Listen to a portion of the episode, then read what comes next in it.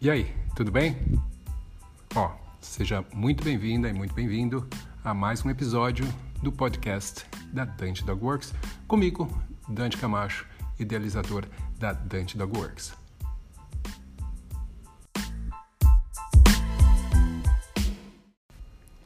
E hoje o que eu vou falar, o que eu vou conversar um pouco aqui com vocês, tem a ver com a profissão de adestrador. E talvez você já tenha percebido, mas esse podcast ele fala bastante sobre adestramento, mas não simplesmente na ideia de ah, o que treinar ou como treinar cães, mas em relação a uma perspectiva de um ponto de vista de quem faz isso, do profissional que trabalha com adestramento, as pessoas que estão envolvidas no mundo pet e como elas uh, veem o adestramento, fazem o adestramento, percebem isso.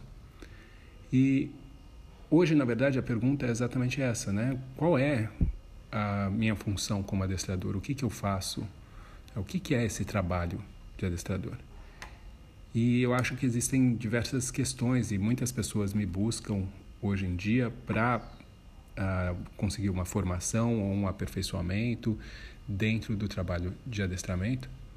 E realmente é algo que é bastante amplo as ideias que as pessoas têm em relação ao que é se trabalhar com adestramento. Na maioria dos casos, as pessoas elas têm uma visão ainda bastante superficial né, do que é necessário para se trabalhar com cães e daí a gente acaba tendo que passar por um processo né, de educação primeiramente do que é isso, do que é essa profissão, da importância dela, de uh, os, dos limites dela também e antes da pessoa poder realmente começar a, até mesmo a aprender mais sobre uh, o treinamento em si, sobre as habilidades que ela vai ter que ganhar e aperfeiçoar para poder então exercer essa função. Uh, é sabido, né, que existem formas diferentes de se entender o adestramento ou a profissão do adestrador. Hoje em dia, e na verdade, é, acredito que mais hoje em dia, né? Isso poderia ser um pouco mais padronizado uh, há um tempo atrás, mas hoje em dia existem diversas opções.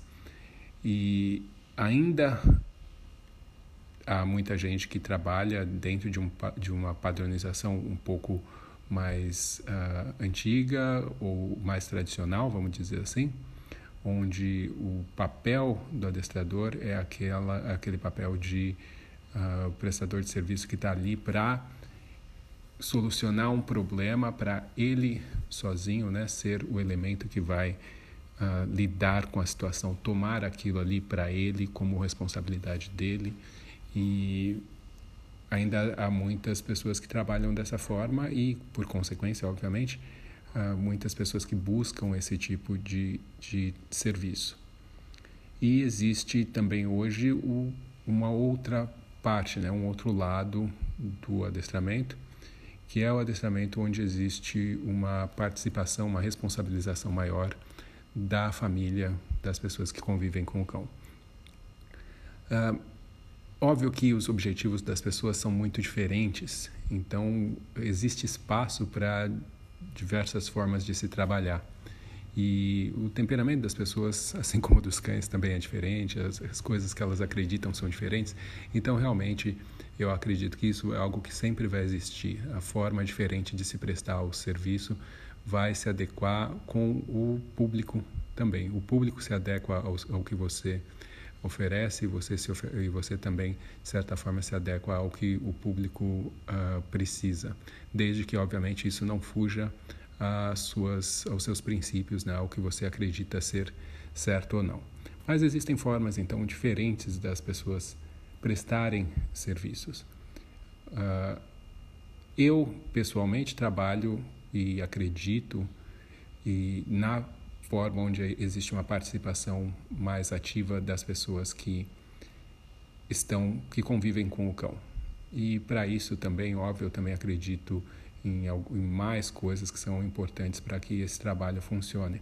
Então, se eu acredito que as pessoas devem estar com os cães ou devem participar, então isso significa que elas têm que ter contato com esse cão.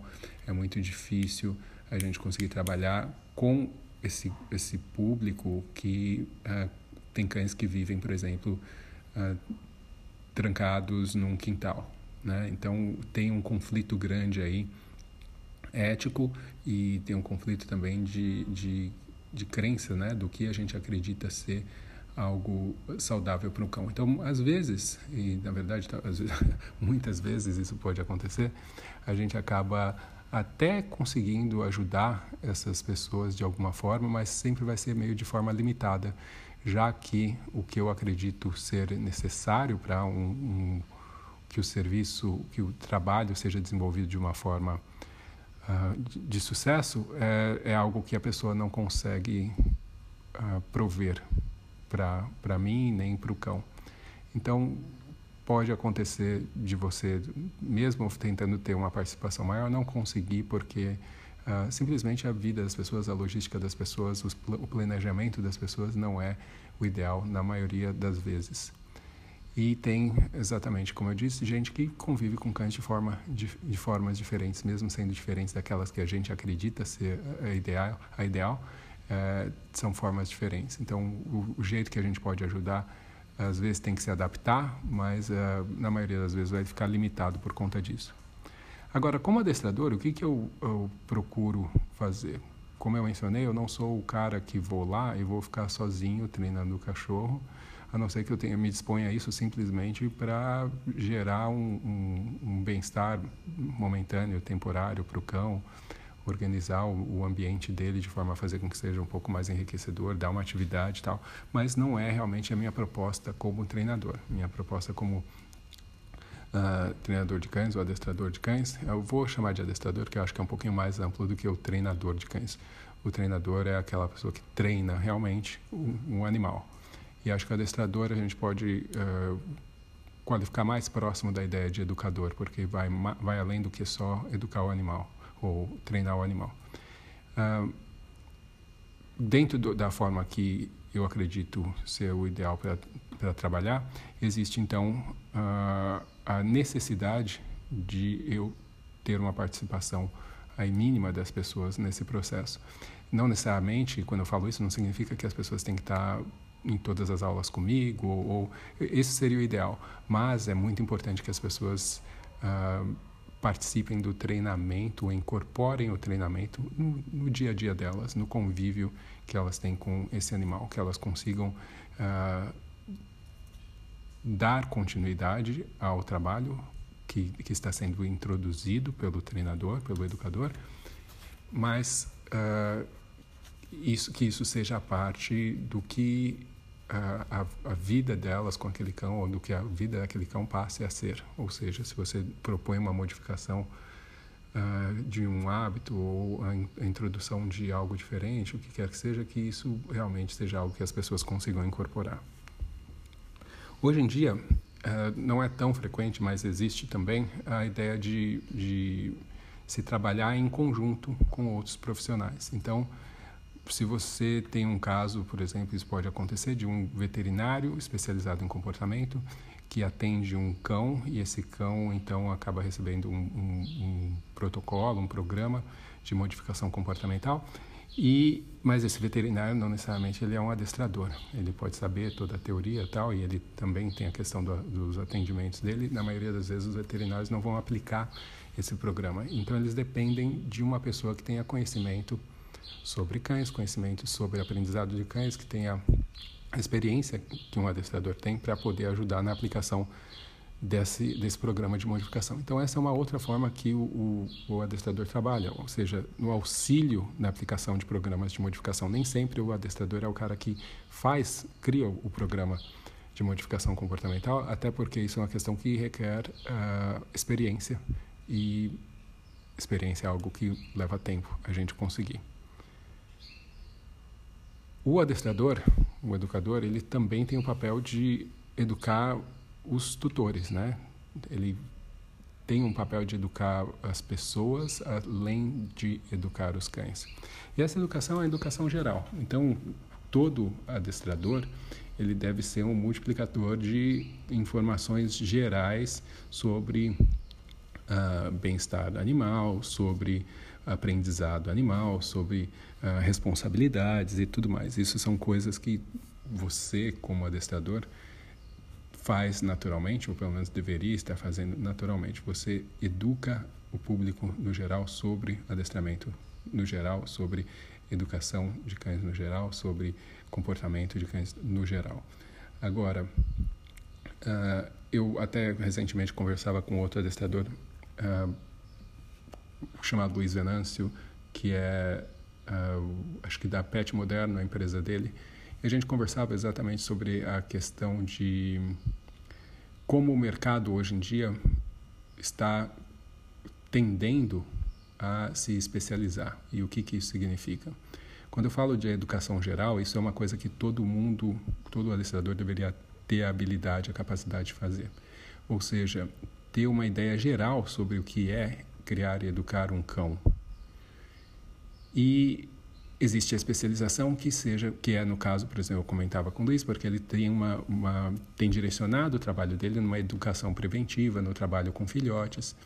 E invariavelmente o que acontece é que você acaba se envolvendo cada vez mais nisso e ficando cada vez melhor nisso cada vez mais experiente nisso em um assunto específico. Eu acho que isso é algo que é natural já acontece em outros lugares do mundo onde alguns adestradores vão ter especialidades, vão ter assuntos, vão ter coisas nas quais eles são, estão mais a par, estão mais, têm mais experiência e conseguem ajudar mais as pessoas do que outros. Então isso é algo que eu acredito que vai acontecer naturalmente no mercado, mas é algo que obviamente não vai acontecer se a pessoa não tiver a educação geral, né? Ela não souber a educação geral de cães e educação geral de tutores. Então isso é, é, é, um fato que não tem como você mudar. A especialização ela só acontece após. Mas existe isso uh, e eu acho que é, que é algo que vai naturalmente começar a acontecer. Uh, tem gente que, por exemplo, trabalha melhor com uh, ansiedade por separação e é um assunto que, por exemplo, muita gente pode saber um pouquinho por cima, mas quando você tem um caso que realmente é de ansiedade por separação, é muito provável que você precise de um atendimento, de um trabalho um pouco mais específico. E realmente é difícil a gente conseguir ser especialista em tudo. Né? Se você é especialista em tudo, dificilmente você vai ser muito bom em qualquer coisa. Você pode saber, saber um pouco de tudo, mas uh, muitas vezes o ideal para o bem da pessoa e para o bem do cão é, às vezes, a gente indicar para uma pessoa que tem mais experiência e, e possa ajudar de uma forma melhor. Isso serve para agressividade também, especialmente, na verdade, que é, costuma ser o assunto que mais faz com que as pessoas procurem adestradores, né? É quando os, os cães têm problemas de agressividade, é uma coisa muito frequente.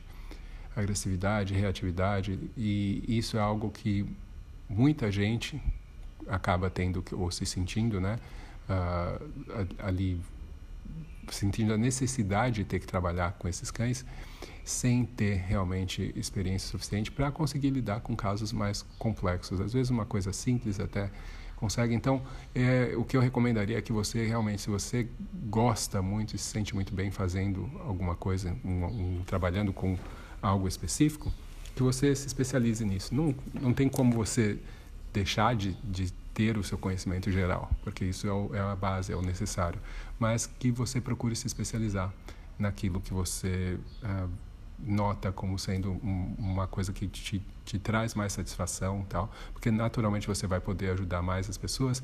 E lembrando aqui também de uma fala da Laís Milani uh, da jornada do, do adestramento que está acontecendo aqui essa semana ela fala sobre a ideia do mercado e de como as, o seu público ele naturalmente vai te buscar baseado no serviço que você oferece. Então é muito normal isso, que quanto mais você se especialize em uma coisa, mais indicações você vai ter daquela coisa. Porque é uma seleção natural que acontece, as pessoas vão indicando e aquilo vai afunilando para quem realmente tem mais conhecimento, para quem tem mais sucesso, para quem pode ajudar mais. Então, uh, às vezes as pessoas têm medo, né, de, de trabalhar com adestramento e, e achar que tem que saber tudo e que não estão preparados e tudo mais. E tudo bem, isso é normal. E às vezes a gente realmente não está preparado para algumas coisas. E é simples, você simplesmente permite que outras pessoas que já têm esse preparo possam fazer uh, dessas coisas. Uh, mas, só lembrando aqui em relação a essa questão do, do trabalho com agressividade, muita gente me busca, né? Perguntando. As pessoas perguntam no, no Facebook, no Instagram, como é que eu trabalho com cão que morde a criança ou que não sei o que, é como se fosse uma coisa realmente muito simples, né? Como se não tivessem dezenas, centenas de variáveis, como se não tivesse histórico e tudo mais. Mas um conselho que eu dou para quem uh, gostaria de trabalhar com agressividade é o seguinte: você, uh, ao invés de perguntar como eu devo fazer, uh, o ideal é você perguntar como é que você fez. Você, ao invés de tentar saber o que fazer no seu caso, primeiro, antes disso, antes de ficar buscando uh, soluções para casos de agressividade que você pegou sem ter o conhecimento suficiente para estar tá lidando, tente estudar com as pessoas que trabalham com isso ou que já vêm trabalhando com isso há mais tempo e conhecer os casos que eles lidaram, entendeu? Tentar conseguir o máximo de informações possível, né? Então, ah, você trabalhou já com esse tipo de situação ou com esse tipo de situação, ou qual foi o último cão agressivo com o qual você trabalhou e como era esse caso e o que que você fez e como foi a resposta, porque você aprende através da experiência dos outros, sim, mas você tem que realmente conhecer a experiência dos outros. Não adianta nada a pessoa falar, ah, eu só eu fiz isso, isso, isso, eu dei um petisquinho aqui quando o cachorro via uma criança, ou quando ele fez isso, eu pedia para ele sentar. Isso realmente não ajuda, porque não te dá uma visão realmente uh, mais completa do que é um processo de modificação comportamental. Então, sempre lembre de pedir detalhes e quando você vai explicar qualquer coisa também ser mais detalhista, porque uh, de generalidades a gente já tem bastante. E o que eu estou falando aqui é exatamente quando a gente precisa de algo um pouco mais direcionado, de especialização. Tem coisas que para a maioria dos cães é igual, é muito similar, pelo menos. Então, alguns processos que a gente faz, a gente consegue padronizar. Mas, quando a gente está falando de, especialmente de problemas comportamentais, existem particularidades que são muitas vezes muito, muito, muito específicas, muito individuais. E você tem que estar a par delas para você conseguir entender o caso e, e poder ajudar também. Então, procure aí pessoas que são mais experientes, tal, pode ser através da internet mesmo, e tente entender como que eles fazem, como é que eles fizeram o que eles fizeram. Estude outros casos antes de pensar em pegar os seus próprios. Outra coisa que é interessante em relação a adestradores é que deve haver uma diferenciação no tipo de adestramento que a gente está uh, ah, oferecendo. Não somente o tipo de serviço, né? Se você é uma pessoa que vai estar tá lá treinando, indo duas, três vezes por semana e treinando cachorro enquanto as pessoas estão trabalhando, você não nem vê as pessoas muitas vezes, ou você é uma pessoa que só trabalha com o tutor e o tutor tem que vir até você, independente do método que você utiliza. Você tem que saber que às vezes o que você aprendeu não necessariamente se encaixa no que aquele cão precisa, que aquela família precisa. Isso porque existem formas diferentes de treinar cães, porque existem propósitos diferentes. Então, às vezes a pessoa aprendeu a treinar cães de uma forma que é direcionada para o treinamento de cães de esportes, por exemplo. E o cara aprendeu a treinar cães daquele jeito. E daí ele vai tentar utilizar aquela mesma forma, aquela mesma fórmula para o treinamento de um cão de família. Ou o cara aprendeu a treinar um cão de trabalho. Ele, ele, o jeito que ele aprendeu o treinamento tem a ver com o treinamento de cães de trabalho. E daí ele quer tentar fazer isso a mesma coisa com um cão para o convívio do dia a dia. Uh, então, obviamente que é diferente a forma que a gente está treinando, porque o, o que a gente está buscando é diferente, as reações que a gente está buscando do cão são diferentes. Então, a forma que a gente trabalha é diferente, a forma que a gente uh, alcança comportamentos, a forma que a gente recompensa, reforça as coisas, tudo isso muda porque a gente está buscando estados emocionais diferentes dos cães. E se você não consegue perceber isso, então você tem que dar uma parada, dar uma repensada aí em como você está treinando os cães que você está treinando, porque obviamente vai haver um conflito, um conflito de interesses aí. Eu uh, e óbvio, quando eu falo treinamento de esportes, existem esportes diferentes também, então isso tem que ser levado em consideração. Em alguns esportes você quer um cão extremamente alerta e agitado, em outros você quer um cão que fique muito mais focado e calmo. Então depende muito de cada de cada situação. E a maioria das vezes quando a gente fala de treinamento de cães para o dia a dia, o que a gente tem como critérios é, é, muito diferente né, do que você faria, por exemplo, um cão para competição, para um cão de, de, de trabalho os critérios, as exigências, elas são diferentes porque as necessidades são diferentes. A gente tem que pensar e agir de forma diferente. Isso também tem a ver com a questão do entender o adestramento, entender o treinamento de cães no geral. Né? Saber que existe um, um leque, uma variação, uma variedade de coisas. A forma que eu ensino um cão a sentar, ela vai variar dependendo do jeito que eu quero que esse cão sente no futuro. Qual é o propósito disso?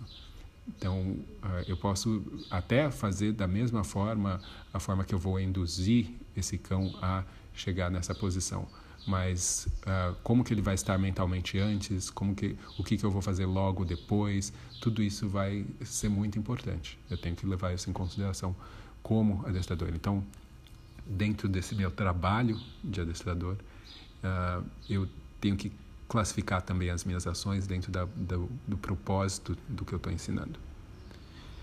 E quando a gente pensa em questões de problemas de comportamento, né, que como eu mencionei aí, eu falei da agressividade, mas é, esse, esse, no geral, problemas de comportamento é o motivo pelo qual as pessoas procuram adestradores. Um adestrador ele tem que ter uma ideia geral sobre problemas de comportamento mais comuns, né? O que, que é problema de comportamento mais comum? Na maioria das vezes nem são problemas de comportamento. São comportamentos naturais dos cães que, de alguma forma, não se encaixam no, na proposta de vida, do dia a dia que esse cachorro tem que estar uh, tá enquadrado. Então, uh, na verdade, a maioria das vezes são simplesmente comportamentos naturais que a gente está tentando aí uh, adaptar, mudar, trocar por outros comportamentos para que o cachorro consiga conviver em harmonia com as pessoas. Problemas de comportamento seriam aqueles que são uh, que não são comportamentos naturais, né? Que podem até ter início num comportamento natural, mas que uh, se potencializam por qualquer que seja o motivo.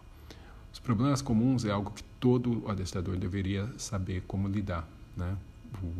É como se você fosse um clínico geral.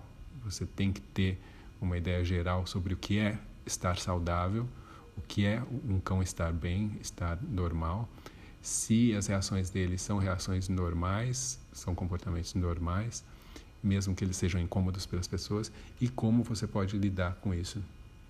Normalmente uh, vão ser uh, soluções relativamente simples, mas só vão ser soluções, obviamente, se, foram, se forem aplicadas, né?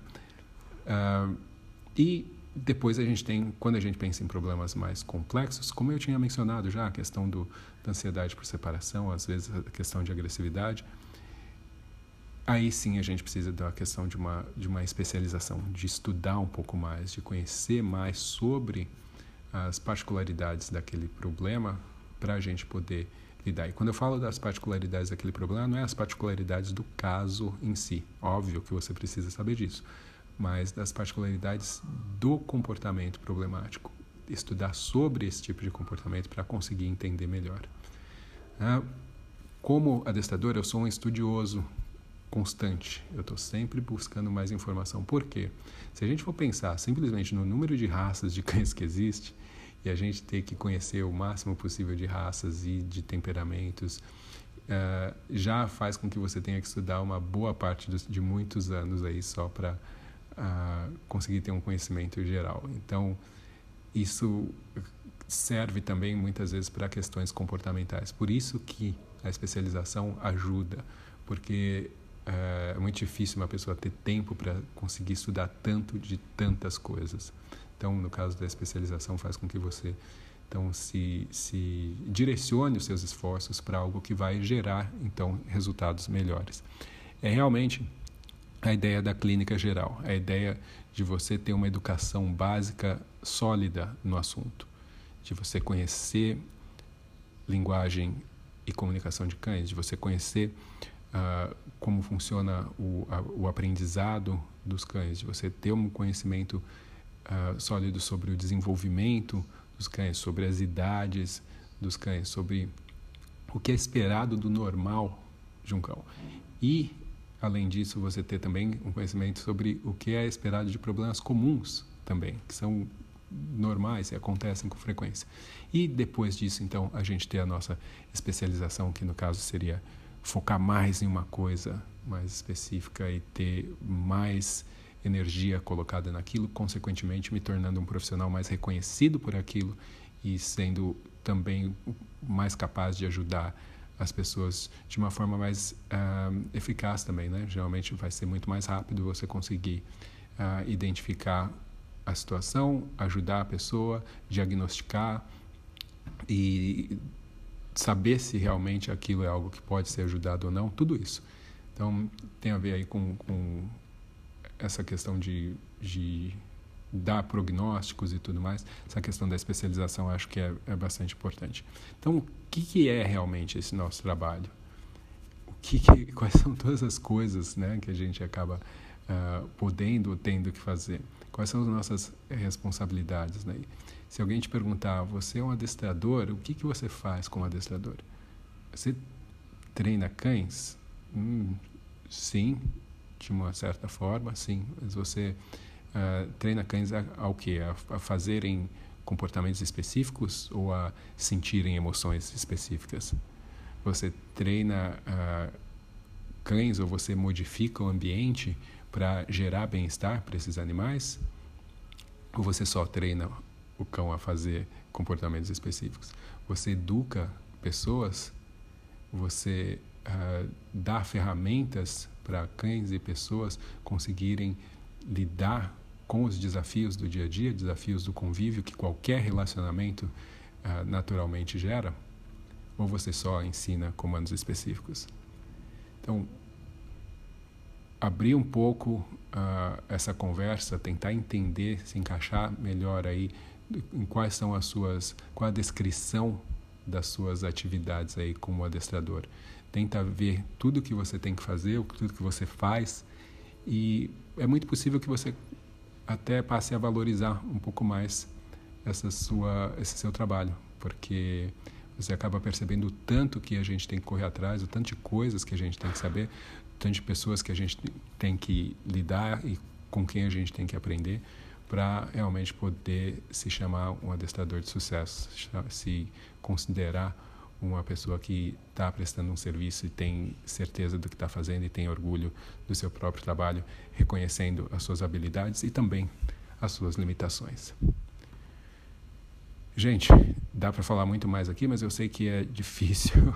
Né? Eu, hoje é, é mais fácil quando tem uma entrevista aqui ou perguntas e respostas, que provavelmente vai ser o próximo podcast, né? Uma entrevista, mas uh, às, às, vezes não tem jeito. Eu tenho que falar, tenho que uh, expor aqui o que eu estou achando, porque eu acho que a gente tem que, no mínimo, pensar. Se não for discutir, se não for conversar com outras pessoas, no mínimo, pensar um pouco mais sobre, sobre tudo isso.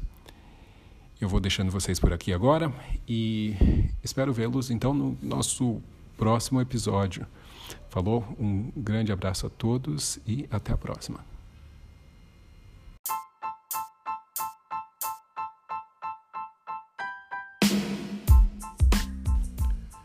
Então, pessoal, esse foi mais um episódio do podcast da Dante Dog Works. Espero que vocês tenham gostado. Se vocês querem mais informações sobre a Dante Dog Works, sobre os cursos da Dante Dog Works, é só entrar no site www.dantecamacho.com e lá você vai saber um pouco mais sobre mim, sobre a minha história e também sobre os cursos aí que a gente tem disponível. Eu espero vocês no próximo episódio, então, até mais, um abraço.